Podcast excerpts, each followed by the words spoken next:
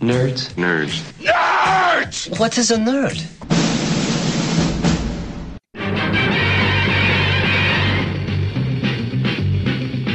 Spider-Man, Spider-Man, does whatever a spider can. Spins a web any size, Olá, nerds e nerdas, tudo bom? Bem-vindo a mais um IlumiCast, o podcast dos Iluminerds. Aham. E no tema de hoje nós vamos fazer uma retrospectiva sobre HQ. O que aconteceu de bom, o que aconteceu de ruim nas HQs. Então aqui na mesa redonda nós temos o grande Dr. House, O mundo não acabou, vocês se fuderam. o grande Ebony, Vai acabar, vai por mim. o grande Pequeno Jedi Olá, amiguinhos! Que bom estar de volta, ver vocês, amar vocês. Lembra aquela musiquinha da Xuxa que ela ficava, não sei o que lá com vocês, não sei o que lá com Não. vocês, vocês lembram? Sério, vocês são do Rio e não sabem nada da Xuxa, pô? É, foi Não. bom brincar com você. Ah, obrigado, Ah, ah. Alguém teve infância nessa merda. Tá, Sendo que a não, versão é é, diferente. Molestou um garoto de 13 anos no final. E aqui, é, e aqui nós também temos a nossa grande e possível musa, porque se diz ser ruiva, do site Mariana. E aí, gente? O nosso querido Double Shota. Que se dane o mundo. E o nosso Dom Vitor, que se acha o dono de alguma porra. Que não é Beleza, nenhuma. melhor deixar a ênfase pro final pro seu chefe. Obrigado. É, é verdade. E pessoal, nós vamos começar aqui. Vamos começar já falando das merdas, que foram muitas. Eu vou até começar com o Primeira merda que você falou, eu não me digo ruiva, eu sou ruiva, tá bom? Ai, toma! Hum, Enfim, depois dessa informação da nossa futura musa, vamos começar com um doutor que pro- os nerds agora devem estar assim, esquecendo o podcast, só usando a imaginação. Dr. House, volte-nos à realidade sobre o que aconteceu de ruim no ano de 2012 no que diz respeito às HQs. Cara, como tudo no mundo, quando empresas multinacionais entram no negócio, só dá merda. né? Bom, eh, as principais coisas que aconteceram em 2012 nas HQs de super-heróis, né, que é o grande filão de HQ do mundo, foi só putaria, a começar pelo reboot da DC, que foi foi o evento pós Flashpoint, né, Flashpoint, que que marcou o reinício da da editora em 90% de seus personagens, tirando o Batman. Tirando o Batman. Batman. Não é agora essa pegada aí que o Super-Homem e a Mulher Maravilha estão de namorinho? É, eles estão de trelelê. Ah, tá. Estão de trelelê. Mas isso é o mais recente, saiu mês passado, coisa e tal. É, Mas tá. Envolve. Mas envolve todo o reboot. Que na verdade eles cancelaram a linha de a continuidade anterior. E recomeçaram tudo do zero com, com as mãos de Geoff Jones, Jim Lee e Dan Didio por trás mexendo as suas cordinhas, como Mas assim, sempre. eu vou fazer o papel do ouvinte burro, porque é o que Hum. eu sou. Por que foi ruim o reboot? Porque se você lembrar um pouco, tudo que o Jim Lee põe a mão dá, dá chabu, dá merda. Né? A última coisa que ele pôs a mão foi o quê? Image. O que aconteceu? Merda, Hum, basicamente. E agora o que ele tá fazendo é basicamente tentar fazer o reboot dentro da, da DC. E, Mas e aí, esse... assim, deixa eu me intrometer. Hum, Mas fala. o Jim Lee, na verdade, ele só é o desenhista, correto? Não, Não. não. Ele é um dos editores, um dos, um dos chefes editoriais. Então, então, assim, ele tá assim, ah, na frente da galera, junto com a galera que diz, porra, vamos rebutar isso daqui, vamos, sei lá. Exatamente, são Você- três ele, ele tá no poder na decisão de, não, o super-homem agora, por exemplo, não vai ter mais cueca por cima da calça, essas coisas todas, né? Isso, Ah, então tá, exatamente. favor. Ele não tem mais a cueca em cima da calça? Não, não, agora ele usa uma armadura. Olha, que foda, cara, legal. Mas pra quê?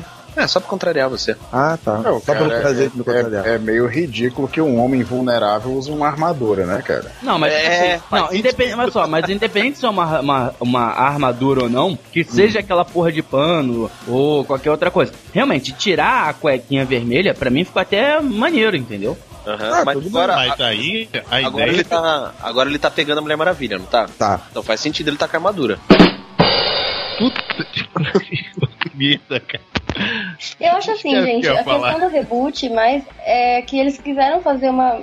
Uma imagem diferente daqueles heróis. Nada, nada eles têm essa imagem o quê? Desde os primórdios, não mudou muita coisa em Não, questão não, não, mudou bastante. deles. isso? Não, mudou sim, mas eu digo assim, vai. Por exemplo, a roupa dele, vestimenta, essas coisas, esses detalhes, por exemplo, é, foi uma edição ou outra mais extraordinária que eles mudaram. Mas aí é que tá. Ela apesar, continua essa coisa tradicional. mas apesar de estar com a armadura, as mudanças são mínimas. Até porque eles decidiram que, que todos os personagens homens vão usar armaduras e as mulheres não. O E as mulheres calças. muito isso, É, as mulheres calças. Ué, que Calça calça? da gangue. Que calça que a, a Mulher Maravilha tá usando? Calça da gangue, toda mulher quer 80 reais pra virar uma filé mais alta. What have we got here? Fucking comedians. É isso que ela tá usando. Aquelas, Tipo uma bermuda colada, assim. E a Mulher Maravilha agora tá grandona.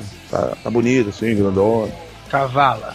Mas assim, não, Cavalo. esse reboot, esse reboot não seria, Hum. é, de certa forma, até assim. Que nem pegando o, o gancho da Mariana que me veio à mente, assim, é, não tá muito retrô esses personagens? Será que não tava mesmo na hora de dar uma remodelada nas coisas? O que, que você acha? Mas é a minha discussão, Cara, cara. é- Eu acho que precisava, sim, dar uma, dar uma upada, ou dar uma, re- uma mudada no visual do personagem, entendeu? Pô, o público atual, pô, os garotos hoje vão, vão abrir, ou vão olhar, vão de dar de cara com o Batman, que é um cara que tenta impor medo e que tem, sei lá, sunga preta embaixo de uma, uma calça. Pô, mas É, agora ele de tem. uma calça. É, assim, agora ele tem o saco do elefante.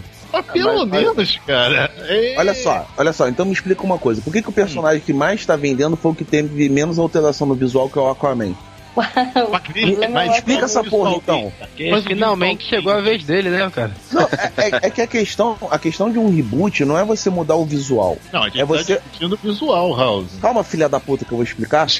Ah, explica, vai lá. A questão não é você simplesmente mudar o visual, tá? Hum. É você mudar a orientação que você tá dando ao personagem. Por exemplo, no. Que no- foi o que o Aqua, o que pegaram o que, Aquaman. que foi o que fizeram com o Aquaman, mas com os outros não. O Superman continua sendo um merda, o, o Batman continua sendo neurótico, paranoico, Mas é o entendeu? O Flash virou Barry Allen de novo, mas aí Mas, mas não, é a não é característica do característica, Batman, cara. Você enca... não é a característica dele, cara. Pera aí, House. 70, Quando Batman- você, quando você pensa no Batman, você já pensa em não ser paranoico. Eu acho que o House também é paranoico, mas assim, eu tô falando no personagem, você já pensa nele como um cara paranoico.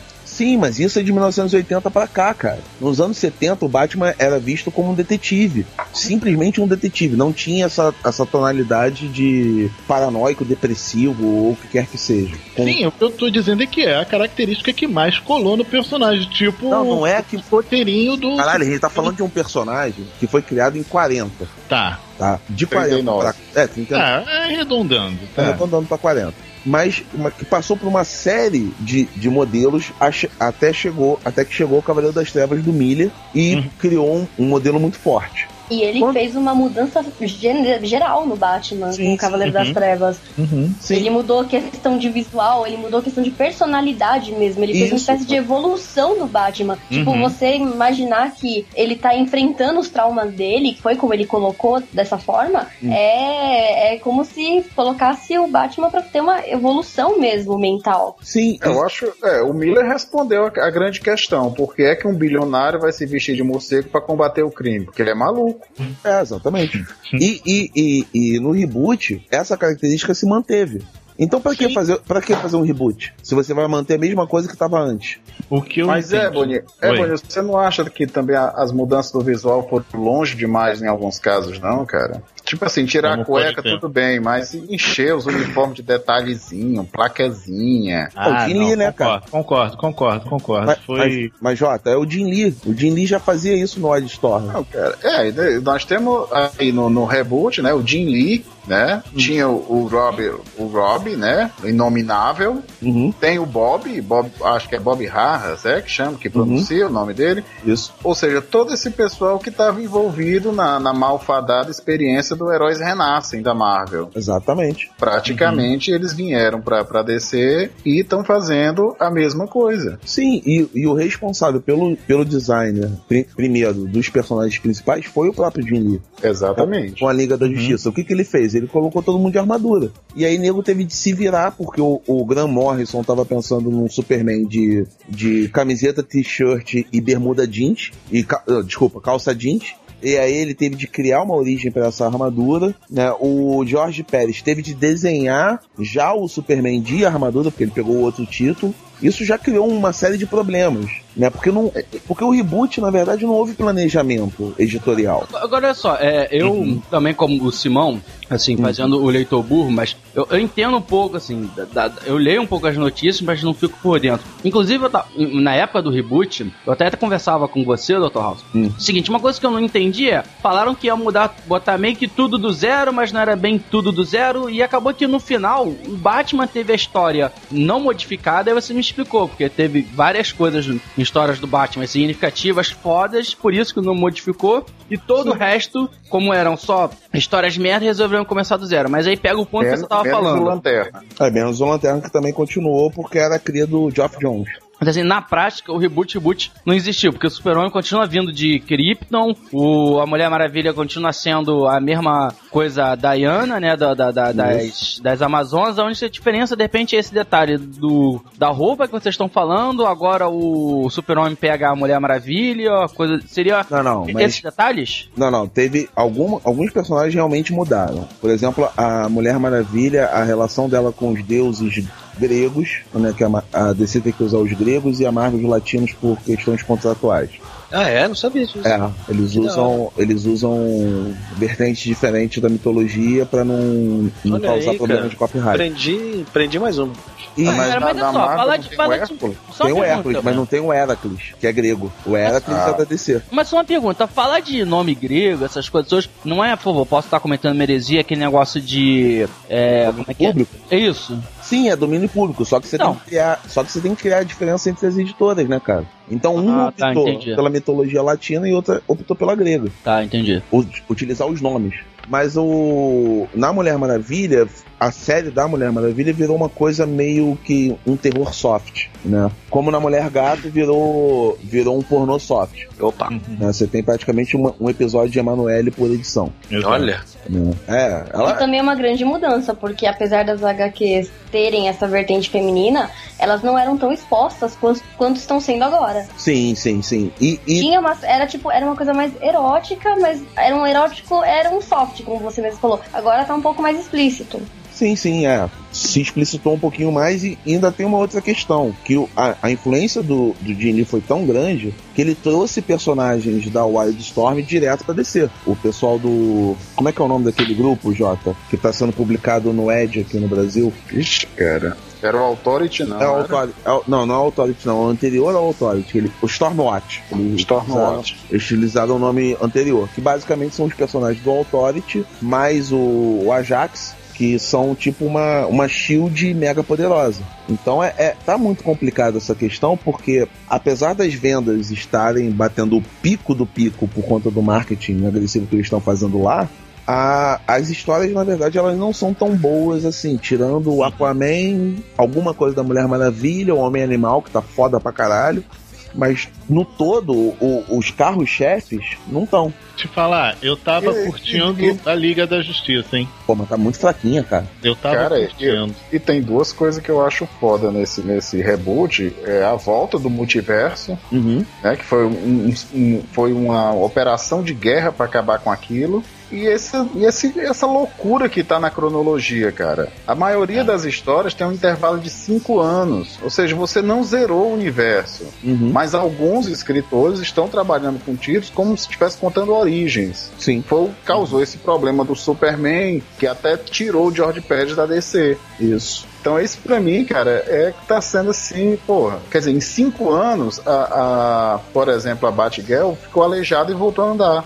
Porque eles quiseram manter os fatos relevantes da cronologia do Batman. Três Robins em cinco anos. Inclusive Quatro. um que morreu e voltou. É, quatro, na verdade. Sem contar o Lanterna Verde, que agora é gay, né? Mas Não, qual a é, Lanterna Verde que é gay? O Hal Jordan? árabe? Não, o, cabeça. o original. Aquele o, tem o Alan Scott, original. Ah, tem o Alan. ah, o Alan Scott. Não, mas isso é Terra 2. Aí já é Terra É, cara, 2. trazer a Terra 2 de volta foi assim, trazer o multiverso em si de volta pra mim foi ridículo, cara. Eu também não curti essa mudança, não. Eu preferia muito mais Mas a versão negra do, do vers- o Lanterna Verde Negro. Eu achava que ele tinha muito mais personalidade como Lanterna Verde mesmo. O John Eastwood. E Agora Mas ele continua. Agora, Mas ele continua. agora tem um Mariana, eu não tô muçulmano. entendendo. É, agora tem um isso, muçulmano é isso? também. Você tá falando, você tá falando do muçulmano ou você tá Não, falando tá falando do John. John. tô falando do John. Tá.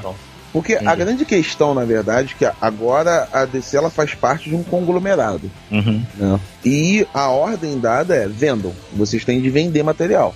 Então, aquilo que aquelas liberdades que na, na era Paul Levitz aconteciam, né, muitas vezes, simplesmente agora não podem mais acontecer. Então, você limita muito a, a, a liberdade criativa do artista em prol de uma, de uma cadeia editorial vendável.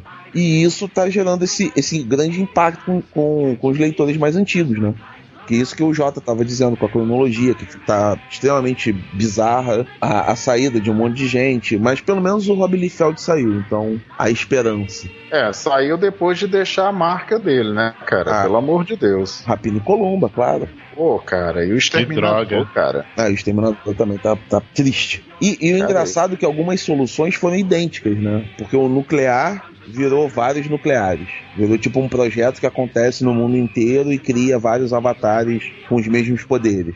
O Capitão Átomo, idem. Rapina e Columba, a mesma coisa. Ou seja, Não, tá- você, você tem uma inflação de personagens poderosos pra quê? Né? Tá tudo tão igual que o Liefeld, ele redesenhou a origem do Exterminador, cara. É verdade. Aquilo foi ridículo, cara. Ele, ele praticamente desenhou a mesma, as mesmas páginas, cara. Ele- não, ele plagiou. Ele não fez uma, como ele disse, ele não fez uma homenagem. Ele fez um plágio dos desenhos do Jorge Pérez e Novos Titãs. Não, contando a vamos combinar que, Exterminador. que- que o, traço, o traço do Liefeld não homenageia ninguém, né, cara? Não, não. You'll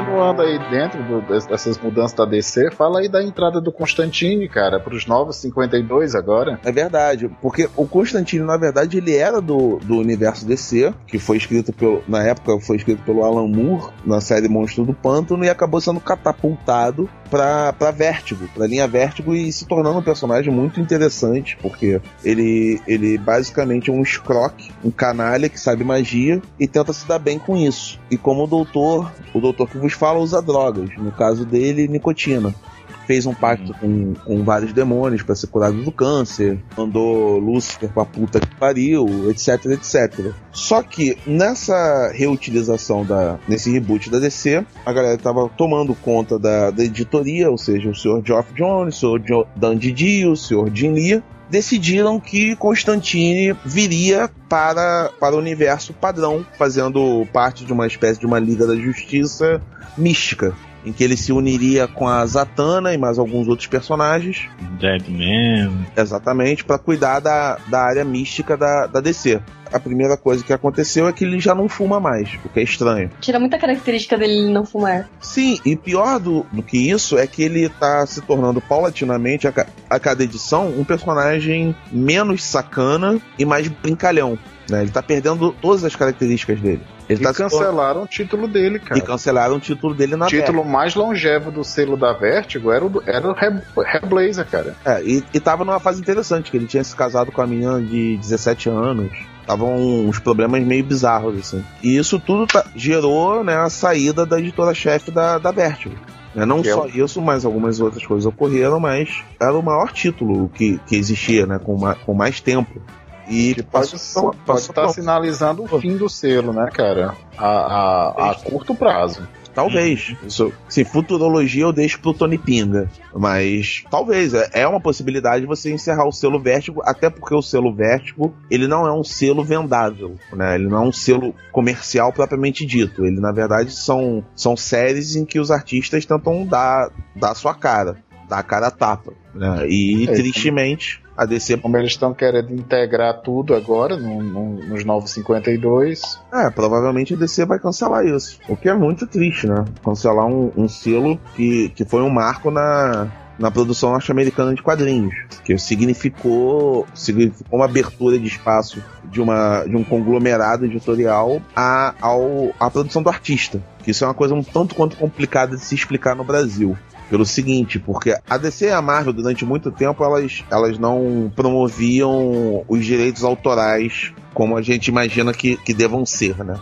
Então elas contratavam um artista, o artista não tinha controle sobre os personagens, o, o controle dos personagens era da editora. Isso, por exemplo, fez com que o Alan Moore brigasse com a DC, né? Porque no, no final do Watchman, na verdade, os personagens foram pra DC e, não ficaram na mão do Alan Moore. E nos anos 90, eles inventaram esse selo, Vértigo, em que, dentre outras coisas, os personagens teriam determinado controle autoral. O autor tinha mais liberdade para abordar o- os personagens. Isso fez com que, por exemplo, o Constantine crescesse muito, porque como a cafajestagem a canalice não é a mesma pra ninguém, né? Cada um foi inserindo uma pitada de humor negro mais pesado ou menos pesado na sua passagem pelo Constantine. Isso acabou gerando um personagem multifacetado, o que essa integração dele em 952 está diluindo em iogurte, tá pasteurizando a, a coisa toda de novo. É, isso aí que você tá me falando, cara, tá falando me lembra muito é, a reportagem, quer dizer, entre aspas, né? Porque como eu não entendo da HQ, me lembra muito a reportagem que eu li hoje, que tá no segundo caderno do. com o Todd McFarlane, que ele comenta. É, que ele comenta que na. Ele saiu da, da Marvel, ou da DC na época, não sei, criou a Image, porque o intuito foi que eh, os caras recebiam um roteiro e em duas páginas tinham que fazer conteúdo de, de 10, uma parada assim. E ele criticava que não se dava tanto valor à arte. E a intenção da Image era fazer justamente isso, era dar valor à arte. Aí eu não sei se a Vertigo, comparando com o que eu li hoje e com o que você Cara, tá falando, seria, verdade- ou não tem um- nada a ver verdade, com a é- outra. Não, não. Na verdade, isso é uma puta forçação de barra do McFarlane. Pelo seguinte, o que acontecia era que os artistas eles não ganhavam direitos autorais sobre seus desenhos. Desculpa Tá. interromper. Tanto é que na própria reportagem ele fala assim que a- o, uma coisa que ele reclamava do Batman é o seguinte: porra, por que, Hum. que o cara não mata logo o Coringa sabendo que ele vai fazer a mesma coisa de sempre? Então, meio que o Spawn é isso, sacou? É um Batman só que sem conceitos morais. O cara mata e foda-se. É, um Batman misturado com Homem-Aranha, misturado com, Etrigan. Venom, com Não, Ético. é, mas tipo assim, mas pelo menos assim. o como- motoqueiro. É porque Como como, eu Fantasma. manjo das, das HQs, assim, pelo menos eu achei válido ele dizer que tem Cara, mas é, é- é desculpa esfarrapada pra dizer que ele tentou fazer uma coisa boa. Porque Mas o que tá ocorria, na verdade, é que ele- eles não se- recebiam direitos autorais em cima do, do que eles estavam fazendo. Então, se o McFarlane estava. Na época, ele desenhava Homem-Aranha. Então, ele recebia o só o dinheiro do contrato, mas ele não recebia de, dinheiro de venda. Ele não recebia commission de venda. E, e isso estava gerando problema porque nos anos 90, no iníciozinho, na final de 80 início de 90, os desenhistas começaram a ganhar muita projeção, né? Você, você, ao invés de você falar, por exemplo, como era na década de 80, o Batman do Frank Miller, não importava quem desenhava, se o Frank Miller estivesse escrevendo, era o Batman do Frank Miller, ponto final. Se começou a se reverter esse processo e, e falar, não, esse é o Homem-Aranha do Todd McFarlane, porque era o desenho do Todd McFarlane. E eles queriam ganhar mais por isso. Seria mais ou menos o que acontecia, aconteceu aqui no Brasil com o Maurício de Souza, que todos os créditos iam pra ele, quando na verdade não era ele que desenhava, não era ele que faz- fez o roteiro, e por causa disso ele criou a empresa nos Estados Unidos, porque lá nos Estados Unidos, segundo a lei, toda a patente, toda a criação é da empresa, não é do, do, do- seja do roteirista ou do desenhista. Sim, é a mesma coisa. É exatamente a mesma coisa. Só que no caso do, do Maurício, Maurício, Maurício, ele tem uma editor, ele não tem uma editora e ele tem uma produtora. Então, em termos, em termos do, de lei propriamente dita, no caso brasileiro, ele pode fazer isso, se ele quiser. Se ele resolver faz, fazer isso, não tem nada que a lei brasileira impeça. No caso dos Estados Unidos, é um pouco mais complicado, porque você tem os sindicatos e você tem as editoras. E isso gera um embrólio na lei que você pode fazer isso, mas pode ser questionado. Por isso que você tem esses longos processos da família Schuster, da família Siegel, com, sobre direitos autorais do Superman, etc, etc, etc. No caso do McFarlane, ele usou essa desculpa para criar a Image e logo depois ele não quis pagar direitos pro Neil Gaiman, por exemplo, que criou a Angela, né? Que é, um, que é um personagem secundário do, do universo do Spawn, que o Gaiman criou e que, pelo que ele defendia, toda vez que fosse usado esse personagem, ele deveria pagar direitos autorais pro, pro Gaiman. Ele não pagou.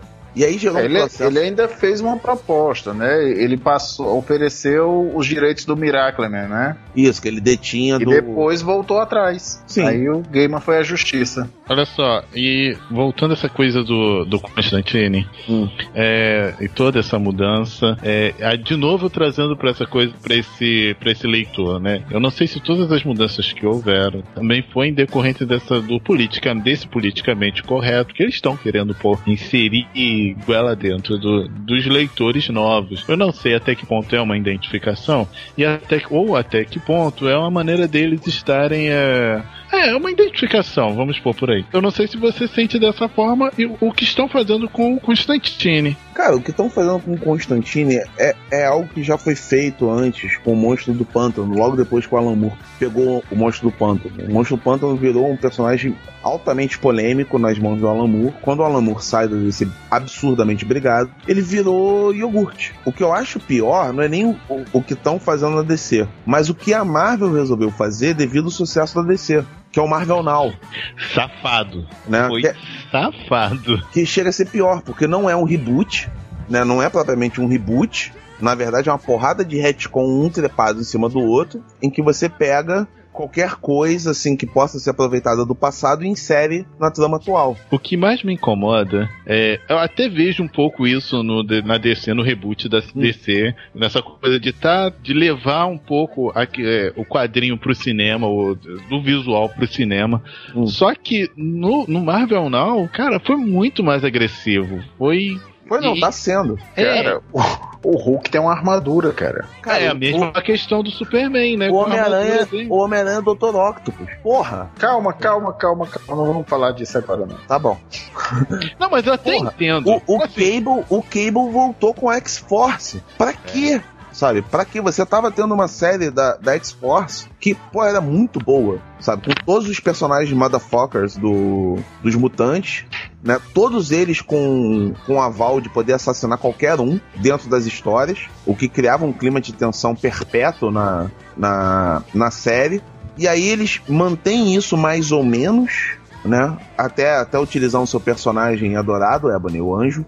Eles mantêm isso mais ou menos e, e colocam o Cable de novo como, como alguém relevante dentro do, do universo Marvel. Pra quê? Sabe? Pra quê?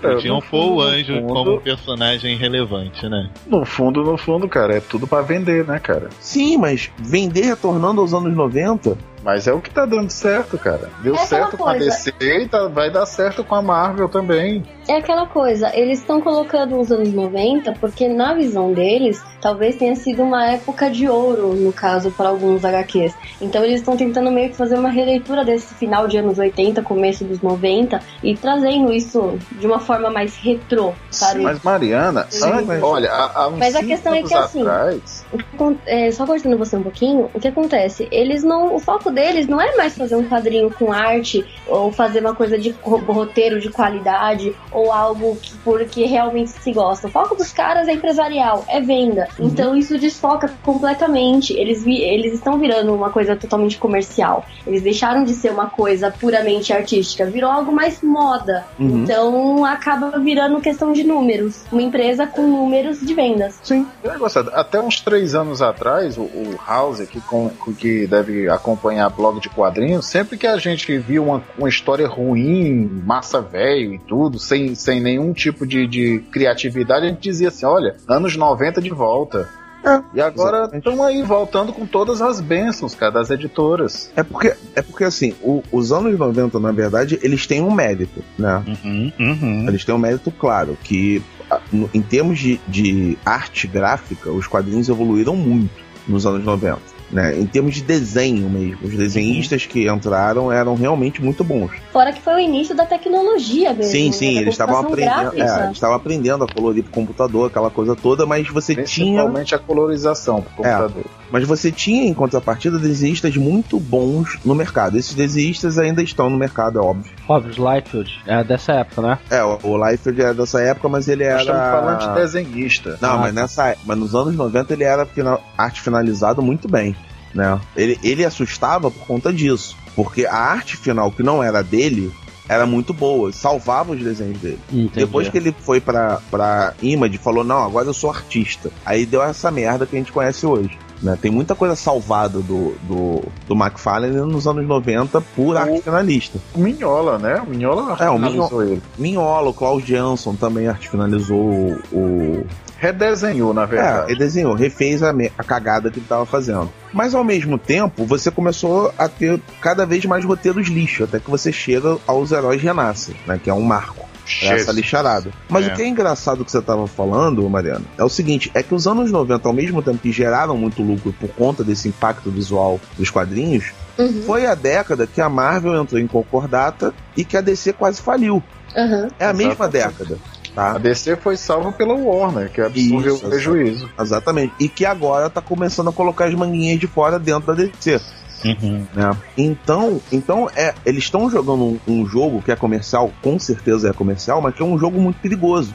Porque eles estão se pautando na opinião de caras que fizeram merda nos anos 90 e que estão repetindo as mesmas fórmulas que fizeram nos anos 90. Que, e o que, o que que a gente aprendeu nos anos 90? Ok, vai ter venda? Vai. Vai ter boom? Vai. Mas em três anos, essas vendas vão ser praticamente zeradas. As Uhum. pessoas não vão comprar HQ. E além disso, House, eu acho que também tem um pessoal que já, já fez um péssimo trabalho, principalmente com a, ligado a cinema e televisão, que hoje também está se envolvendo com os quadrinhos, aquele tipo do executivo que a gente não sabe por que é que ele é tão bem pago. Aquele cara que chega no, no, no O famoso diretor diz assim, produtor. É, isso. Aí, ó, esse filme tem que ser assim, tem que ser não sei o que. Aí acabaram com Hollywood. Sim, sim. Foram pra televisão, fizeram toda aquela porcaria. Agora eu acho que esse pessoal também tá, tá, na, tá na, na indústria de quadrinhos. Sim, tá, tá, tá, porque virou um conglomerado. Né? A, Exatamente. Warner, a Warner viu que filme, por exemplo, a Warner viu que a Marvel conseguiu fazer filmes. Ao invés dela tentar entender o mecanismo que a Marvel usou para fazer esses filmes e reproduzir, não. Eles contratam executivos, que na verdade são esses caras que defendem que Charlie Chaplin foi um revolucionário anticapitalista, e resolvem, resolvem colocar esses caras para ter brilhantes ideias dentro da, da editora, para depois tentar vender um filme daquilo. Cara, o que eu percebo você Tá fal- merda. olha só, o que eu percebo você falando isso é muito que a gente discutiu na pós, que eu tenho, eu tive aula com um professor que ele era consultor de editora de livro. Hum. E então o que que acontecia? Às vezes nego fazia a capa de livro, só que os caras não liam o livro. Então assim, é- eram capas que não tinham, é, é como se fosse assim, vamos pegar é, um, um livro aí qualquer, sei lá, vamos chamar de 50 tons de cinza. 50 tons de cinza, exatamente. Não, vamos pegar Harry dessa- Potter. É, é, é, é, exa- exatamente. Harry Potter. Vamos pegar Harry faz Potter. um, um E mago faz- musculoso. Exatamente, entendeu?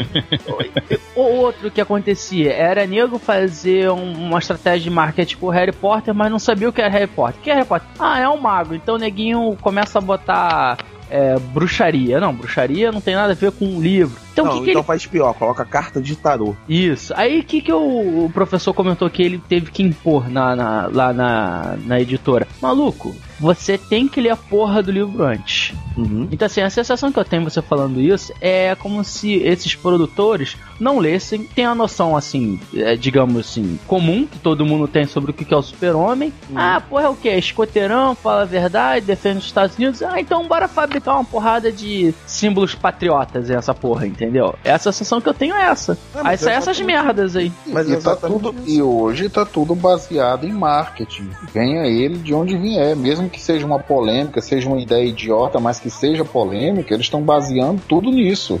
Uhum, é, haja vista a mulher gato, né? Exatamente. O que foi feito com a Gwen Stacy, Sim. os quadrinhos, que, foi- que é uma, acho que uma das coisas mais ridículas que eu já, já vi em toda a minha vida. Tem coisa pior, a gente vai falar do, do Homem-Aranha Superior, calma. Que é também praticamente o todo baseado em marketing. É um péssimo desenhista, um péssimo escritor, com uma péssima ideia, mas que por causa da polêmica que está sendo ge- gerada, tá vendendo. Isso, É não, como isso você não é o que que eu- acontece com o Liefeld. Eu acho que eu não sei se eu não sei se foi Não, MDM, eu não sei se O foi Liefeld, o Desculpa, Liefeld, só, uma só, só, vez eu desculpa, tava... só des- desculpa interromper. Eu não sei se foi no MDM ou se foi a gente conversando, Rosa, numa roda, porque ninguém fala assim, parece que o Life vende porque é uma merda, aí ninguém sabe que é uma merda, mas vai consumir só pra ver a merda que é, entendeu? Curiosidade mórbida, cara. Mas é isso mesmo. Entendi. O, o, o Liefeld é um caso bem sucedido de anti-marketing. Ele vende porque ele é ruim. Entendeu? E as pessoas querem ver a coisa ruim pra poder detonar. Como se for o prazer de você espetar uma formiga com, com um palito de dente. Só que no caso você tá espetando o seu próprio olho, né? É, só que na verdade é isso que você faz. Você espeta o seu próprio olho. Porque você gasta dinheiro, você publica coisas falando sobre o cara, né? E a galera lê. E a galera lê coisas falando mal do Life, é- é quase como uma venda casada, e o cara consegue se manter no mercado. Entendeu? Entendi. Ele não consegue ser extirpado. Né? Entendi. Quando, quando o Life morrer, ele vai fazer um bem à humanidade. Né? Pelo menos a humanidade que lê quadrinhos.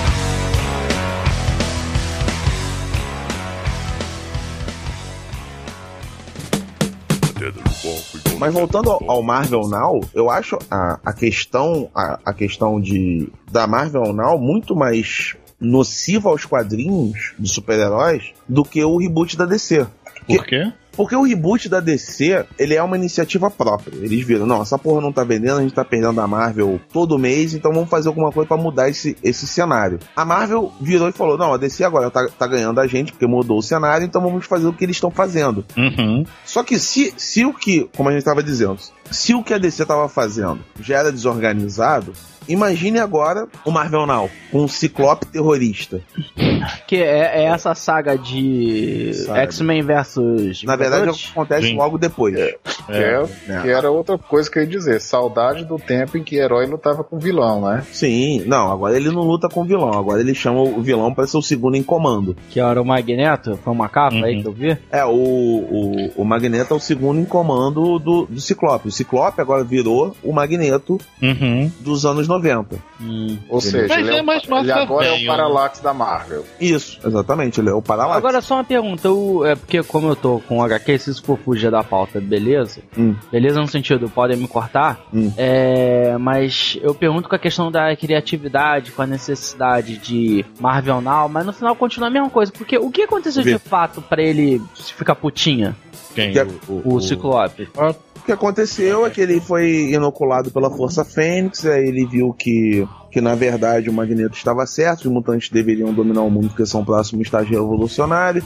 Aí o Capitão América vira pra ele, não, a liberdade dos seres humanos é o sonho americano, Ah, que tá. deve ser o sonho mundial, deu um safanão nele, ele perdeu a Força Fênix, foi preso, o Magneto soltou ele e ele virou terrorista. Basicamente, é, é, qua- é quase, né? é, é quase a mesma... revoltadinho. É, ele ficou revoltadinho. É quase a É, mesma... baseado- é- é tudo surgiu desse negócio do marketing, né? Sim, Vende sim. mais você botar Vingador lutando com X-Men, né?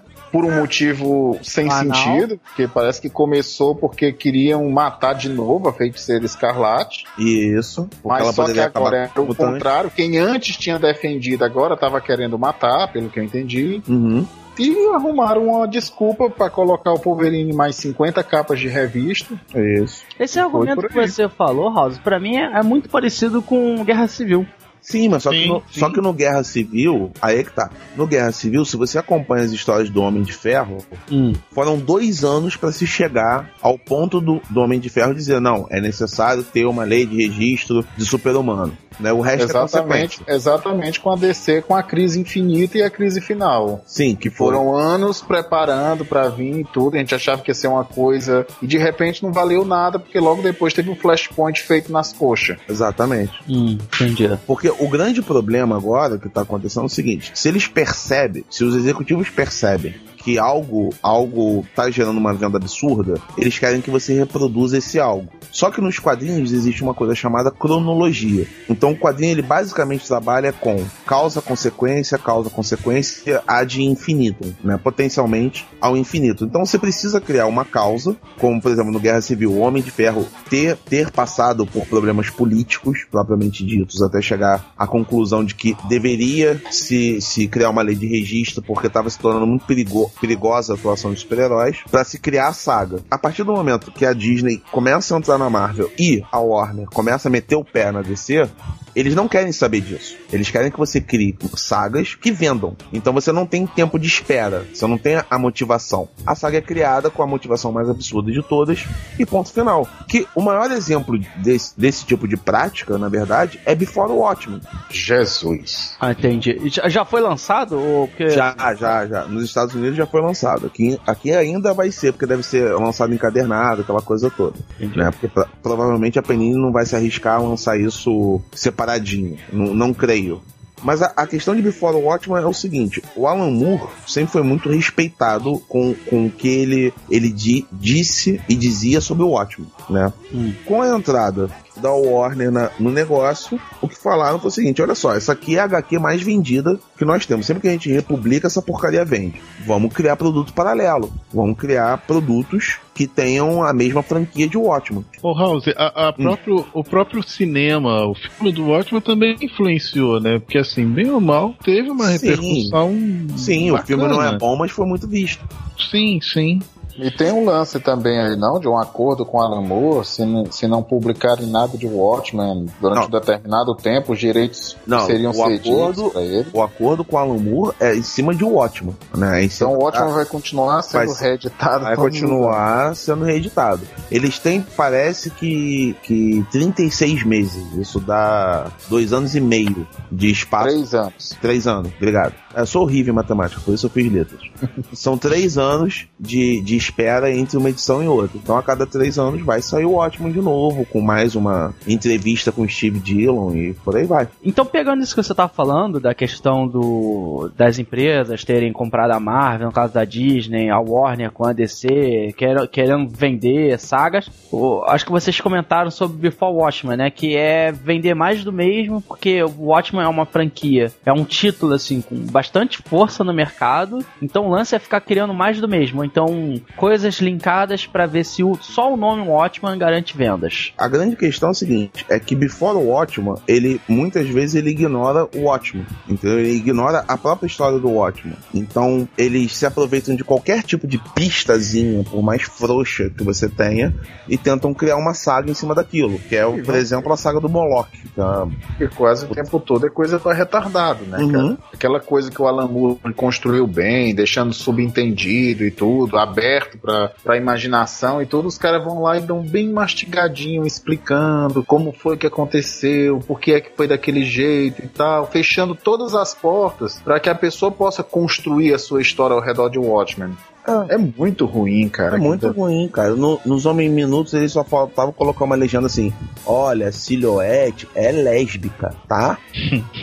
Porque fi- fica mais do que patente que ela é. Ou seja, é di- diferente com Ozymandias, que o próprio Rochar fala, cara, se ele é ou não, não descobri, mas foda-se, isso não é do meu interesse. É, exatamente. Eles colocam os Mandias como o cara mais inteligente do mundo. E isso fica bem claro na primeira edição. Não, sim, mas eu me refiro Vai com a tudo questão da opção e- sexual, com a questão da questão Exatamente. Sim, sim. Eles escancaram logo de, assim, na primeira edição que ele é Ele- bissexual. Tudo, tudo que você, porventura, possa ter dúvida com relação ao Ótimo, a, a saga original do Alan Moore, eles fazem questão de detonar durante essa, esses produtos paralelos do Before Ótimo. E até personagens que até poderiam ter uma abordagem interessante estão sendo estragados, cara. O comediante, não Uhum. tá legal aquilo ali. O, o, o Rochal eu ainda não acompanhei nada, mas Cara, parece o, que todo o, o destaque é para a arte mesmo. O Rochar é o seguinte, eles mantiveram o diário de Rochar, tá? Só que o Rochar virou vestibulando padrão. Escreve Lé, não escreve Lé com Cré. Parece que, que o que ele escreve no diário, na verdade, é só um recordatório do que ele já tá fazendo mesmo. E acabou. Não tem nada demais. Ele virou basicamente um justiceiro, só isso. E na, na, na esteira né, dessas, dessas brilhantes soluções editoriais, nós tivemos, para fechar o ano né, com chave de ouro, a ideia de que Peter Parker não será mais um Homem-Aranha. De novo. Ele vai ser uma espécie de Batman, né? Ele vai ter um Não. Robin, não é uma parada assim? É, é Não, muito pior. É, muito pior. Eles tentaram fazer isso, não deu certo. Então, a resolução que tiveram agora com o senhor Dan, Dan Slott, não é? Não, Dan Isso. Slott, está escrevendo? A resolução que eles tiveram é o seguinte: a mente de Peter Parker vai para o corpo moribundo de Dr. Otto Octavius e o- a mente de Otto Octavius vai para o corpo de Peter Parker. Como é que. Hã? Peter Tá Parker não é mais o Homem-Aranha. Quem é o Homem-Aranha é o Dr. Octopus. Usando o Velho, corpo do gordo Peter daquele Parker. jeito? Não, usando o corpo do Peter Parker. Ah, eles tá. mudam de mente, eles passam a mente uma para outra. Se eu fosse você, três. Isso. É, Não, e pior, nessa passagem de mente ficam resquícios da psique do Peter Parker que tornam o Dr. Otto Octavius um herói. Caralho, e, e- e isso daí veio de onde? Acordo com o Mephisto? Não, isso veio da mente de Dan Slott. Dan Slott é essa- algum, é algum é o, personagem? não, é o argumentista da história, é o cara que escreve a história. Então Peter Parker morreu. Mas não tem justificativa? É isso que eu quero Ele morre. Ele Não, morre, não. mas há um resquício de psique no, no corpo do Homem-Aranha ainda. Caralho, que porra Não, mas- mais, mais escrota. É, é escroto, mas o Octopus não morreu não, cara. Ele tá quase, Morreu? pô. Ele morre na edição 700. O corpo do, do Dr. Octavius morre na edição 700. E ele tá- é ele que tá na Shield, né, sendo guardado pelo, pelo Não, mas ele morre no meio da rua. A, a cena em si, muito mal desenhada, por sinal, ele morre no meio da rua. E aí termina com o Dr. Octopus no corpo do, do Peter dizendo: Eu sou o superior de Spider-Man. Pior que é uma merda tão grande, cara, que nem a surpresa o Dan Slott conseguiu manter, né? Não, porque É, você isso é precisa. verdade. Aí ele tá. ficou falando besteira no Twitter, falando- escrevendo no Facebook, é quem foi, entregou tudo. Mas qual é a forma mais antiética de você vender um produto? É você mostrar pequenas partes dele para o consumidor, principalmente as partes polêmicas. Ele mostrou tudo, né? Ele mostrou tudo, ele mostrou o que vai acontecer. engraçado. E o Vazou. pior é que parece que isso, isso faz sentido. Porque essa edição com certeza vai vender horrores, mesmo Sim, todo vai. mundo sabendo que é, porque é infame. Vai. É como a Gwen Stacy puta. Uhum. Vendeu horrores, mesmo sendo uma coisa ridícula, porque todo mundo queria ver a Gwen Stacy transando com o Norman. E, o- e o pior é que eles podiam usar uma desculpa, né? Que você tinha uma desculpa na, na época que a, que a Gwen Stacy estava sendo clonada pelo Chacal. Já naquela época. Podia ser um clone. E aí? Todo mundo tava sendo clonado naquela época. Não, todo mundo não. Poxa, a, a- a- teve o clone. Ah, não, não foi Não, clone. não, na época em que ocorreu a transa do Norman com, com a Gwen. É, pra você ver, até a Dolly foi clonada, por que que eles iam ser? Entendeu? Podia, podia se usar essa desculpa pra pelo menos salvar a, a Gwen, mas não, não quiseram saber. E além disso, agora o superior Spider-Man, ele é sombrio, Aham, é. ele é violento. É, ele é porque, violento. afinal de contas, ele é o Dr. Octopus Mas com é os que tá, poderes se do você- Homem-Aranha. Mas é isso que eu não entendo. Você tem o Scarlet Spider-Man, que é o Kane, que teve uma remissão lá na doença genética dele e virou Homem-Aranha também. E ele já era um, um Homem-Aranha violento e sombrio. Pra que outro? Porque com certeza acho que é isso que vende. Não dá pra entender. Aí você tem o Venom lá também É, contra. você teve o que mais teve foi Homem-Aranhas violentos, né? Você É, tem o até a Venom versão. atual. Teve o, o, o Black do, do, do Aranha, que também Uhum. era uma questão, já era uma coisa mais violenta, agressiva. Black não, afrodescendente, por favor. Não, velho. Não, doido.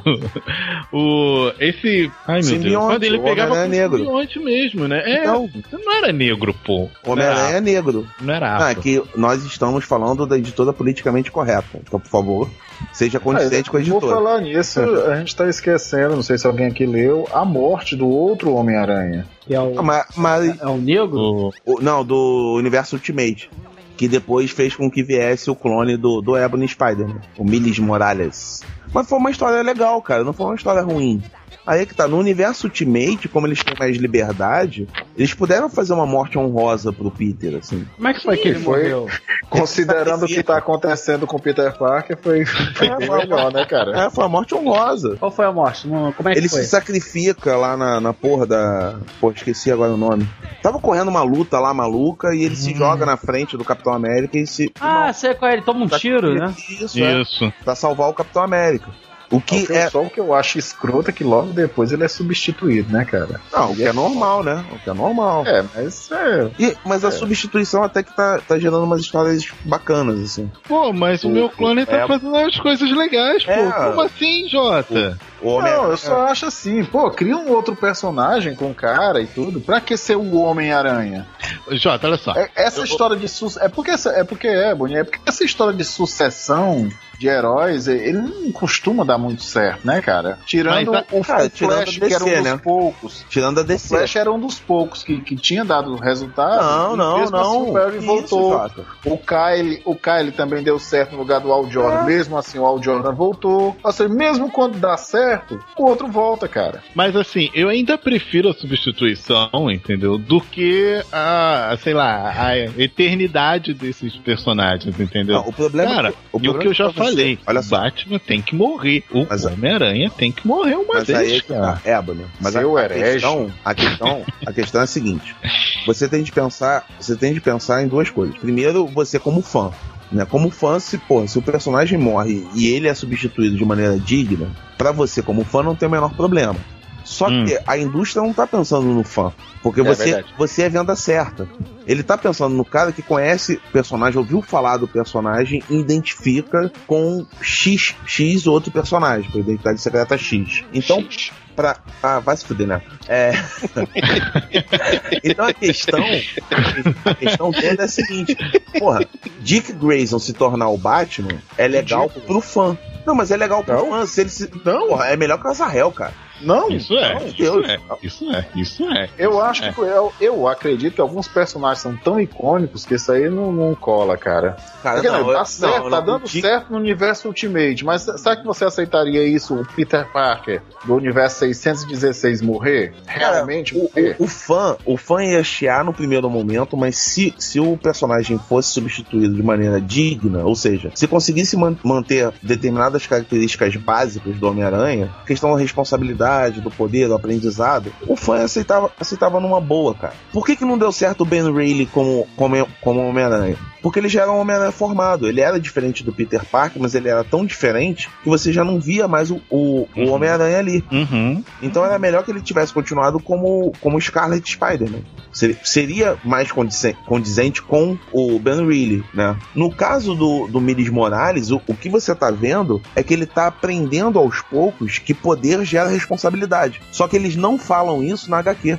Essa é a grande sacada. Entendeu? Não tem mais a frase padrão do Peter Parker, mas você tem todo o aprendizado do. Mas não é do do Peter Parker, desculpa, é do tio Ben. não, do tio Ben no filme, ô filho da puta. No, você não tem mais a, a frase pa- padrão do Peter Parker. Você tem, na verdade, o Miles aprendendo isso a duras penas. Que se ele faz merda, o amigo dele morre. Se, se ele não protege a identidade secreta dele, porra, nego vai se ferrar por causa disso. Etc, etc, etc. Que já, tinham, que já tinha sido feito também no, no Peter do universo Ultimate.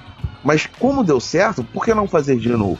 Cara, No caso do 66, a dificuldade é você fazer isso. Porque você tem anos de cronologia nessa, nessa história, entendeu? Por exemplo, é muito difícil pra, pra mim aguentar o, o Flash Thompson ser o Venom. Mas o Flash É. Thompson. não- Ah, não, era o Ed Brock, não era? uhum, Era o Ed uhum, Brock, uhum. depois virou o Escorpião e agora é o Flash. Mas, pô, Flash, é o Thompson era da época do, do colégio, né? Da, colégio não, da, da faculdade, não era? Do colégio. Colégio? Colégio, é.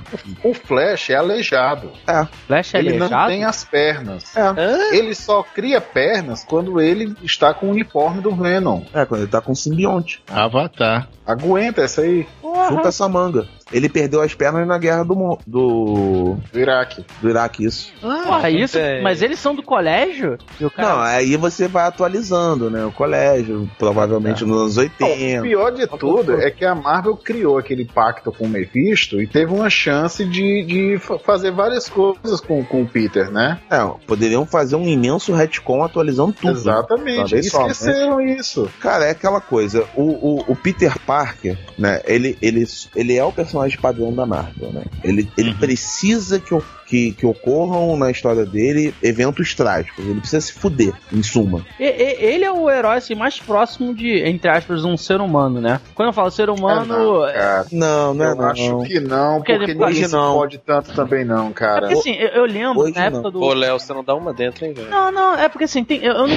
não tô mais na- na- no mundo do HQ, mas eu lembro, cara, quando eu, eu- na época de colégio, a gente tinha uma professora, o Dr. House, sabe de quem eu tô falando, que quando ela ficou falando sobre super-herói, não sei o que, eu lembro que eu citei o Homem-Aranha e o Peter Parker, porque na época que eu tava lendo, o Peter Parker ficou desempregado, roubaram o uniforme dele e tudo indicava que a Mary Jane tinha morrido num acidente, numa explosão de avião. Mas o que eu quero dizer assim, embora Sabe, ele. John Byrne. É, é tipo assim, mas assim, É, você acabou de resumir 50 anos de história do Homem-Aranha.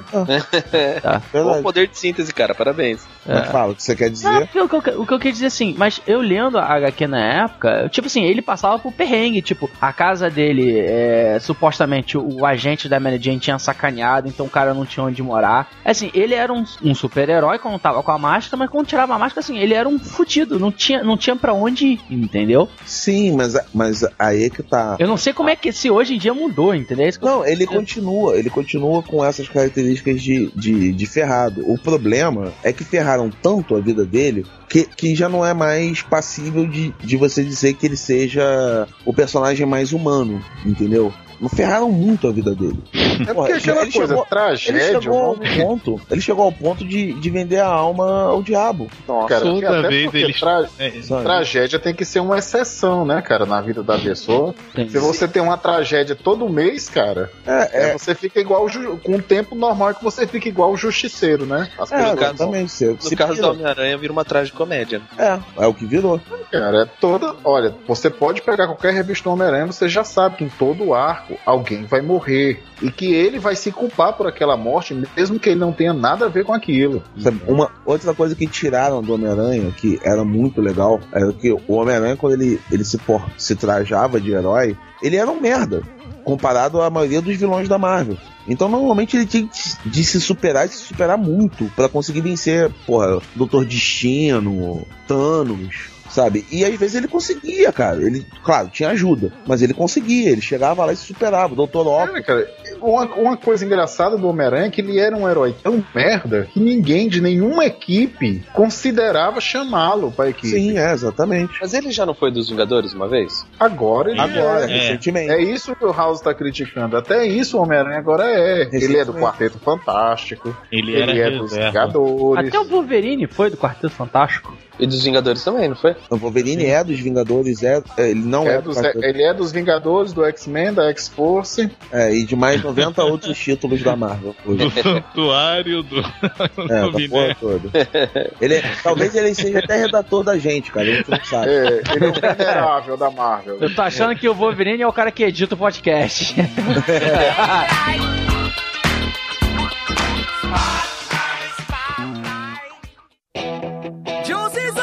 E aí passamos ao último ponto dos lados negativos, né, Delarry? Isso. Que é? É. Que é? É, demissão em massa da DC. Que inclusive. Hã? teve- É exatamente isso. Exatamente. É que eu não sei, por causa das vendas, começou a demitir geral. Não, não, não, não, não. O que aconteceu foi que pessoas importantes da Ah, DC sim. pediram demissão. Ah, Então, é, eu ia comentar isso, que teve gente que ia ser demitido, e aí começaram a botar a boca no trombone, reclamando, mostrando como é que tá sendo na DC. Uhum. E teve um aí se achou, que se achou no direito de dizer eu sou bom desenhista, quero sair, não quero mais desenhar quadrinhos, aí todo mundo ficou feliz, e ele falou, galera, não é isso não, vou voltar a desenhar. E aí ninguém Todo ficou mundo ficou triste. É. Seu Rob Liefeld. Isso. Ah, cara, mas é foda mesmo, né? Se você for pensar, OBS, tá, lá, OBS. o George, Não, tá só- lá o George Pérez desenhando o Superman, né? Aí diz, não, agora aqui eu vou colocar aqui a... a- a- ele vai usar essa, esse uniforme. Não, não pode usar esse uniforme, porque o Grant Morrison está trabalhando na outra revista que se passa cinco anos atrás, em que ele cria o uniforme de forma diferente. Ah, tá. Bom, então eu vou colocar aqui a Lois Lane. Não, você não pode colocar a Lois Lane porque o Geoff Jones resolveu que ele vai ter um relacionamento com Mulher Maravilha. Porra, cara, é foda, né, cara? Não, e não só isso, né? Não só isso. O problema todo também é que mudavam o desenho do Jorge Pérez à revelia dele. Né? Teve uma cena que foi até muito divulgada na época, em que o, o- ele desenhou o Clark Kent padrão, né? Cabelinho pra trás, aquela coisa toda, só que agora o Clark Kent ele usa cabelo a lá Harry Potter, todo espetadinho. E óculos É redondo, né? É, pra diferenciar do, do, do de Kal-El, né? Do- da persona Superman. E aí redesenharam sem autorização dele. Isso pode parecer bobagem no primeiro momento, mas imagina, você passa dois dias desenhando uma página inteira. Quando você vai ver a edição impressa, mudaram. Quando você vai perguntar, essa, essa mudança foi feita de um dia pro outro porque quiseram fazer assim. E ponto final, e você que se foda. Entendeu? Isso pra um, um desenhista, por mais que seja mercado, por mais que seja imposição do editor, cara, isso bate mal. E em contrapartida, essa, essa saída de tanta gente da DC expôs a política editorial da editora. Né? Deixou muito claro para quem acompanha as notícias que a editora está cagando litros pro leitor e só tá pensando em vender, o que pra mim é um paradoxo. Até porque você só vende naquele momento, né, cara? E e você, tá só vende criando- pra quem você quer ler, tá- né, cara? Exatamente, você não tá criando uma história que vai poder, vai, vai- como os clássicos de antigamente, que vai vender continuamente. É, o pior é isso. Até- eu acho, por exemplo, que eu, eu acho que no fundo, no fundo, a DC só queria zerar os números, cara. Uhum. Porque, pô, a cronologia do Batman praticamente toda vale. É. exatamente. Até as piores coisas estão valendo. No caso do Lanterna Verde, parece também muita pouca coisa deixou de valer. Eu não sei se o Al Não, Jordan vale chegou a morrer né, no 952. Vale tudo a partir de um momento depois da ressurreição. Tudo que o Geoff Jones escreveu vale. Então pronto, as, as guerras, As Guerra guerras, Anéis. origem secreta, vale tudo. Isso tudo tá valendo. É, cara, É, é- é complicado. Porque o, o, o leitor mais antigo hoje, ele se sente agredido. É, acho que é aquele lance da, da, da DC da Marvel é aquele. Olha, vamos fazer história para essa, essa garotada aí que compra uma revista uma vez na vida, com- acompanha uma saga e depois desiste. Uhum. Mas não, mas tem um leitor antigo. Ah, o leitor antigo ele vai comprar de qualquer jeito, cara. Esse cara a gente já conquistou, ele já tá viciado, ele não vai parar de comprar, ele vai reclamar, reclamar, reclamar. Mas, pô, esses 20 mil já estão garantidos, vamos atrás de mais 20. Sim. Mas o, o que o que está acontecendo quando você quando você compara a- as vendas de 10 anos para cá é que tá a DC e a Marvel estão em queda. Exatamente, porque são os, os brilhantes executivos que imaginaram essa, essa, Essa política editorial. teoria idiota e não estão vendo aí, né? Já subiu no telhado, cara. Sim, mas e agora? O que, que eles vão fazer? Eles vão voltar atrás? House, você acha, Não vão. sinceramente, que esse é o momento mais crítico da indústria de quadrinhos de super-heróis? Cara, eu Pior acho que os anos 90? Cara, eu acho que, que assim, se continuar esse padrão que a gente tá vendo hoje, a situação vai ficar bem crítica. Eu acho que na gente, eu acho que eles estão apostando muito nos filmes e que a coisa vai desandar a partir do momento que os filmes cansarem o público que não é fã de quadrinhos, cara. Sim, mas aí eles aí é um caminho sem volta, cara. Você desagradou um dos maiores desenhistas que você que você que você tem em atividade hoje, que é o Jorge Pérez. Você conseguiu desagradar o Grant Morrison que saiu do Superman do nada, assim, de repente, sabe? Você conseguiu, você conseguiu desagradar as duas pontas do, do mercado. O cara que é tradicional, que faz um trabalho competente, entrega tudo no prazo e é reconhecido por isso. E você conseguiu desagradar o, o Bam Bam Bam que vende qualquer coisa. É, É, sabe? literalmente qualquer merda, né? É, qualquer merda. A história dele lá do, do cavalinho do, do meu querido pônei é uma porcaria. É horrível. Aquilo é muito ruim. Não, ó, tudo, pra mim, Mas- tudo que ele escreveu na DC desde que voltou, tirando os Sete Soldados da Vitória, o resto. Não, o Batman Incorporated é, é bacana, cara. Não, Não achei ruim, não. Não Uma é. história paralela do Batman é legal. Não, não, é. não. Não. Ah, eu não desagradei daquela Não. história, não. Apesar de ser uma história era de A prata. primeira vez tal. que eu vi o Batman com uma lanterna no peito, cara. Não, você é o Cavaleiro das Trevas. Você se vale do medo pra aterrorizar os criminosos. Aí você bota uma lanterna no peito. Ah, tudo bem, cara. Podia ser pior, ele podia ter botado uma elipse. Eu- ah, não, ele já botou. É, mas. É elipse. A lanterna é elipse. É, elipse, é. ah, não, ele já botou. Cara, cara, chega, chega de coisa ruim, pelo amor de Deus, cara. E, e- essa exposição da linha editorial da, da DC, obviamente, não vai interessar pro leitor novo, né? Isso interessa muito mais pro fã do- de quadrinhos que tá vendo. Não, porra, os caras estão cagando no pau, entendeu? E, e aí eu sinto muito, porque eu, eu era um dos combatentes mais fervorosos do Paul Levitz, e agora eu começo a achar que a volta do Paul Paul Levitz seria uma solução, mesmo ele sendo aquele porco nazista que ele é. É, cara, com, com esse pessoal que tá hoje. tá complicada. A, a, a DC tá complicada. E a Marvel tá seguindo o mesmo caminho. Que a cada dia que passa, a DC tá tomando cada vez mais conta. A DC não, a Disney tá tomando cada vez mais conta da Marvel. E o que potencialmente vai acontecer é mais do mesmo. A gente vai ter várias guerras civis aí ao longo dos anos. Tudo, vol- só- tudo voltado pro cinema. Tudo voltado pro cinema. Nick Fury tem que ficar negão. É. Não, É, só, na- não, só na- não só nas revistas, né? A Disney tá começando a controlar o mundo. Eu tô achando que o presidente da Disney é o cérebro, cara, porque tá foda. Depois que ele comprou a LucasArts, eu tô. Tá com medo, né? Ficou Tô, com medo. tô, tô, tô, tô assumindo aqui em público, tô com medão. Espero estar Mas, errado. cara, olha Mas isso é um podcast de cinema. Próximo passo vai ser comprar a DC da Warner, né? Não, o próximo passo é comprar todo mundo, juntar todo mundo no universo todo, né? Aliás, comprar o Warner, né? É, comprou o Warner, compra a Google, acabou, dominou o mundo. Mas ele não tava conversando com, o- com o Vitor pra pegar e comprar o Illuminerds também? Não sei, Vitor. Vocês acham É, que que o Vitor vai, vai divulgar isso aí, cara? Ele não vai dividir essa grana de jeito nenhum, cara. Não, cara, ele tem que dividir comigo, cara. Eu, eu raptei a família dele. Tá É, certo. essa não. Cara, Agora, se- olha, pagando o que pagaram pela, pela Lucas Filmes, cara, a gente pode ficar, cara. Pega tudo, né? Vai até a mãe junto com a mãe.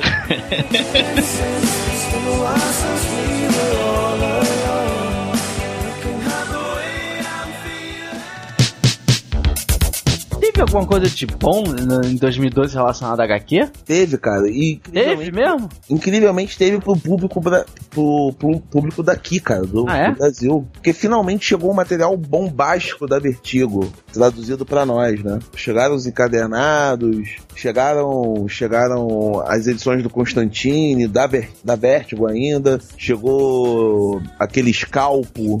Desde... O, próprio, o próprio mix da, da, da Vertigo tá É, muito bom, cara. Da, da revista Vertigo tá muito bom, Tá cara. muito bom, tá muito bom, cara. Comprem, Então, comprem, leitores. Vertigo ou. Vertigo? Decidem. Tanto faz. Tanto faz, cara. Faz, não tem problema. Pô, tem, tem sites por aí que chamam o John, John Byrne de John Brine, então, foda-se.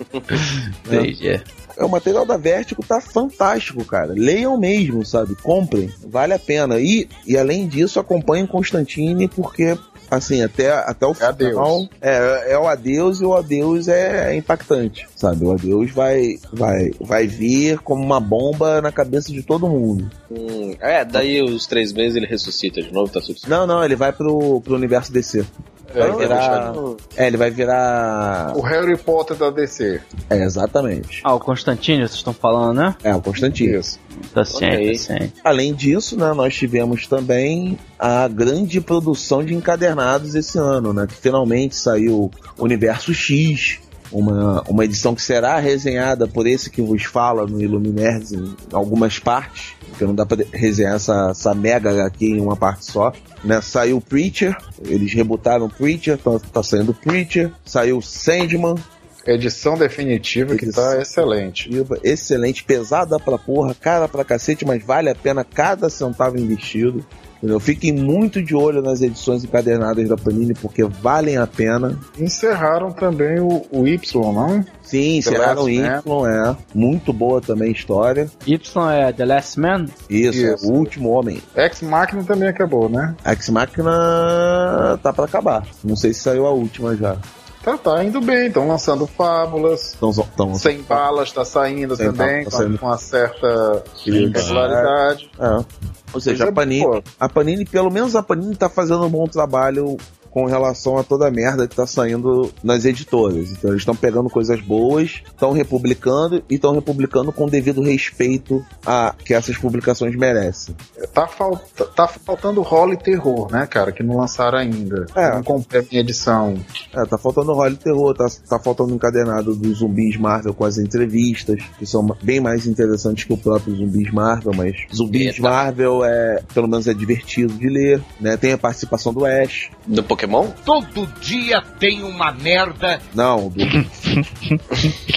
Mas eu acho, eu Deixa acho, alucinante. eu acho que com a tendência do que está sendo publicado atualmente pela Marvel e pela DC, a Panini deve investir mais nos encadernados daqui pra frente. É provável, é provável, é provável. Até porque o 952 não tá vendendo muito, né? É, Cara, posso, não, posso fazer uma pergunta ignorante? Pode? É, só tem a Panini Só. no Brasil? No Brasil só. A Panini Basicamente no mundo tudo inteiro. agora, cara. Basicamente no mundo inteiro. A Panini começou publicando a Marvel, depois adquiriu os direitos da DC. Não, ela não adquiriu, ela reaveu. Na verdade, na dizer verdade, a Panini nunca se interessou pelo mercado brasileiro, né? Então ela cedia os direitos para outras editoras. É, foi a Block, foi a Abril, foi a, Ebal também. Na verdade era tudo a Panini, mas a Panini cedia os, os direitos no Brasil porque ela não entendia o mercado brasileiro editorial. Aí a partir de um determinado período ela começou a pesquisar com o pessoal da Mitos e aí fez um acordo e a Mitos se tornou basicamente a Panini no Brasil. Ela veio primeiro a Marvel, né? Foi o Isso. primeiro contrato que expirou, depois É, a DC DC, naquele desespero fim- que a Abril ficou. e por fim a Vertigo. É, e por fim a Vertigo. E aí ela dominou o mercado. Isso, brasileiro. E ela já domina o mercado de vários países. Itália é um deles, né? Itália, França, Alemanha. A Paninha é italiana, né? É, É. por isso que eu comentei Mas. França, Alemanha, Portugal.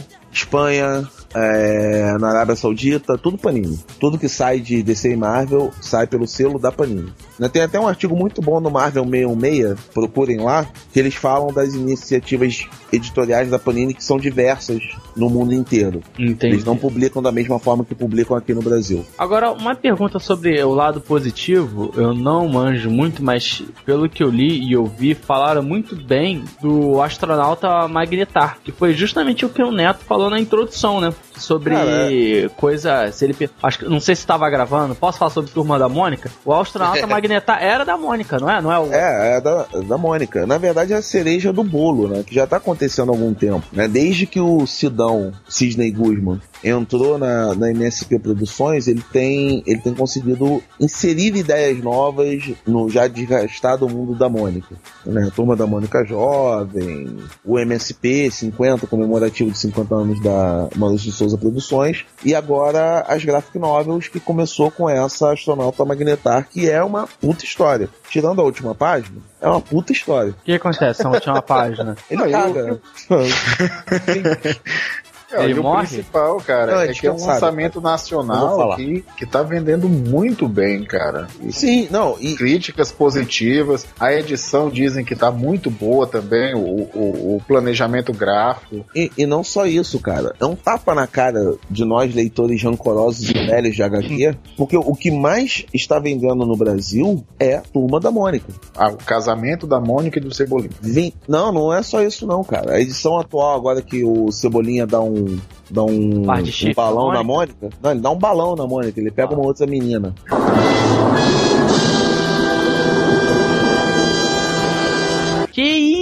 Isso? É. Caralho. Mas ele ia velho. casar com a Mônica? Não, Não, ele casou. não é bem assim. O casamento, na verdade, foi só um túnel do tempo. Isso. Só que eles estão no tirico-tico. Eles estão no tirico-tico. Eles ficam lá. Ele não namora com a. Mônica, ele ainda não assumiu o namoro com a Mônica, ele só pode namorar com a. Mônica no dia em que derrotá-la. Tipo assim, ele, ele só tá comendo, mais nada, pra todos os efeitos. Não, não, não. Eles ficam naquela coisa assim, eles quase se beijam, aí não se beijam. Acontece É alguma uma viadagem. Ai, meu Deus. É um mela cueca, Tá, né? tá, tá como é o, como são os relacionamentos do sabe. Ah, eu sei. Agora. Né? Ela tá de que- tudo claro, conquistar. Pior de tudo é que você vê, a Mônica quer. É, a Mônica, A Mônica tá tá em tempo de tirar a roupa e se jogar em cima dele. A Mônica Ele tá disse, não, só quando eu lhe derrotar. Eu vou começar a chorar daqui a pouco. É, basicamente a sua vida, né, Ebony? Ah, Bom, mas voltando. Ainda bem que a análise é segunda. E, nesse, e nessa última edição agora, ele pegou uma outra menina na frente da Mônica. Então leiam, senhores, leiam. Porque não é, não é qualquer HQ que tem a média de vendas que, que a Turma da Mônica está tendo. E Estão falando, tão falando em meio milhão de exemplares, chega a isso mesmo. Chega, chega. Caralho. Chega. É muita coisa, cara. E o pior. Agora vem cá. agora- Calma, calma, calma, calma, calma. Qual é a editora? Panini? Panini. Panini, Panini. Cara, mas pra mim, maluco, é o seguinte: eu lembro muito da história em quadrinhos da Turma da Mônica, que por muito menos o, o Cebolinha tomava aquele coelhada na cabeça. Se rola um boato, eu deduzo eu, com base no que vejo, né? Dá uns pegas na Mônica e a Mônica vê ele pegando outra mulher, ele vai ser espancado, cara. Vai, vai acontecer Maria da Penha na HQ. Calma, que aí a Maria turma da da Penha, seu. Não, Maria cara, da Penha, o doente. Você não sabe o que é Maria da Penha? Lei da Maria da Penha. Não é possível. A física não permite. Do que então? Fala aí. Por quê? O que eu tô querendo. Fala aí. Eu vou te explicar. Por quê? Ah. Se por muito menos ele apanhava, Ah. se supostamente a Mônica gosta do Cebolinha, ele gosta da, da, da Mônica, só que eles não se pegam. E aí o Cebolinha resolve ficar com uma mulher na frente dele, ela vai ficar puta, vai ser ele porra- encher ele de porrada com ou sem coelho. Ô, cara burro! Não sei se ela e inventa. lembrando, ela, lembrando que Não mesmo é nesse ele, novo tá? universo aí, a Mônica ainda é super forte. Ah, sim, é verdade. A Mônica é assim, ela tem força assim, nível Superman. Ela viaja até ela tem até aventuras espaciais por conta da força dela. Entendi. É verdade. Maria da A Ra, o Ru, a Mônica é o Hulk. defende- Não defende o homem. Cara, Maria da Penha é. é- é- é- é- é- é- como, é- como é que é o termo que se usa? É. é violência doméstica. A diferença é que é o seguinte: na maioria das vezes, quem é que bate? É o homem, não é a mulher. Só que existem casos, sim, que é a mulher que bate no homem. Só que qual Sim. o homem que vai querer de- depor? Porque Não, me- mas o texto Ah, da Maria, Ba- Não, da sim. Maria da Penha é o espancamento do homem em cima da mulher. Olha, violência doméstica, porque é não, mais mas comum. é, não, mas é promovida pelo homem. Sim, mas Desde pode. a lei é claro. Sim, mas não, pode ser o não contrário. tem, não tem Ah, exceção. porra, brother. Tá, eu namoro uma advogada aqui que é feminista pra caralho. Ela já é, falou e ela bate em você e você Não, não, não bate, ela, não. falando, Ela bate pra mim, porra. É diferente.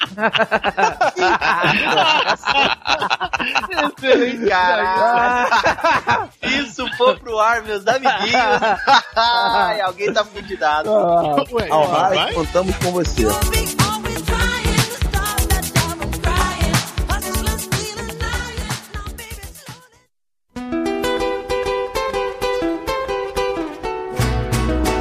Então, depois de papearmos bastante sobre o que aconteceu de bom e o que aconteceu de ruim no, nesse ano de 2012, nós chegamos ao nosso final e eu gostaria de começar com JJ. Quais são as suas considerações finais ou o que você espera nas HQs para o ano que vem? Cara, eu espero que acabe o reboot. Sinceramente, eu tenho sonhado todos os dias com isso, cara. Voltar as coisas como era, o normal. Porque, pelo menos, abandonar essa história de colocar o marketing acima de tudo. Como, como depois nós vamos gravar um podcast sobre cinema, eu vou dizer que culpo principalmente o cinema pelo que está acontecendo. Mas enfim, a esperança é a última que morre. Que se dane o mundo, o Corinthians foi campeão, que tá tudo ok. Corinthians! Vai, Corinthians! E É agora? Vai, Corinthians! Vai, Corinthians! Você é muito zona sul pra imitar um cara corintiano, cara. Não, não. Ridículo.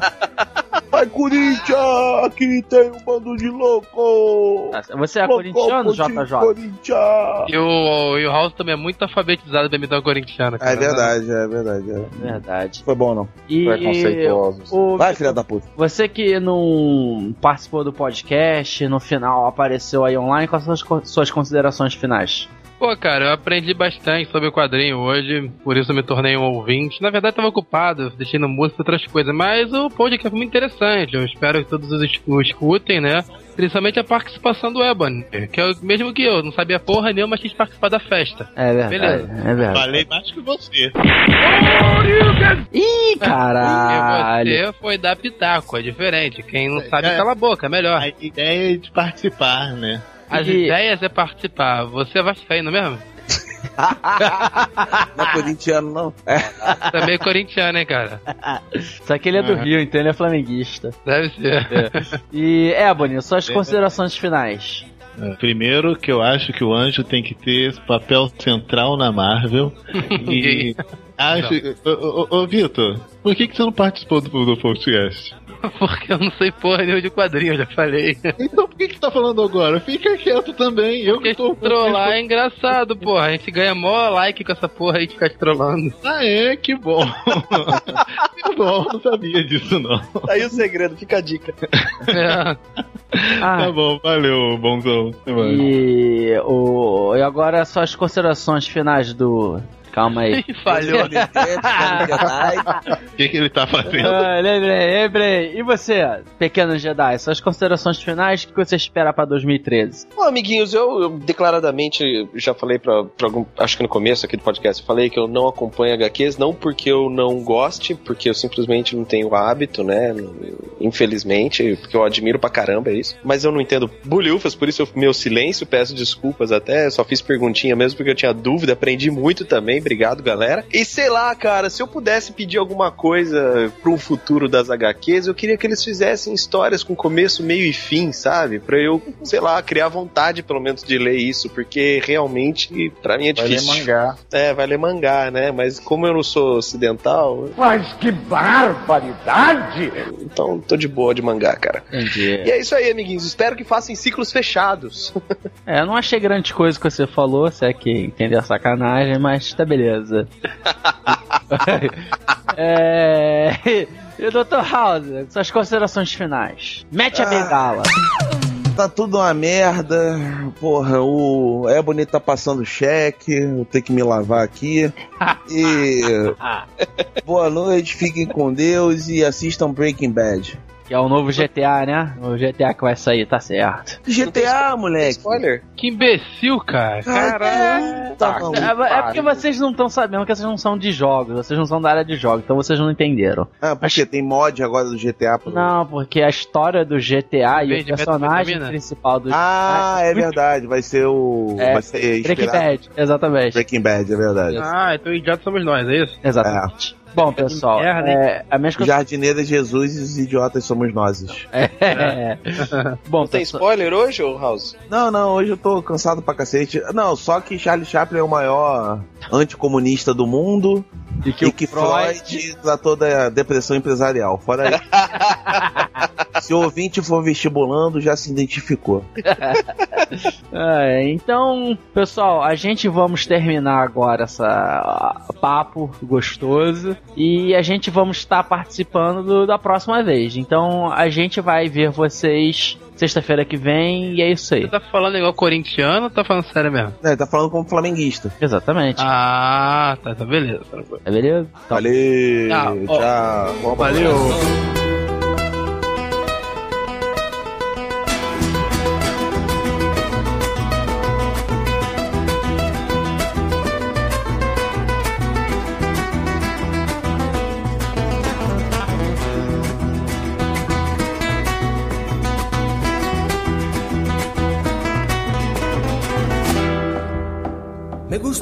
tocar guitarra, me gusta cantar el sol.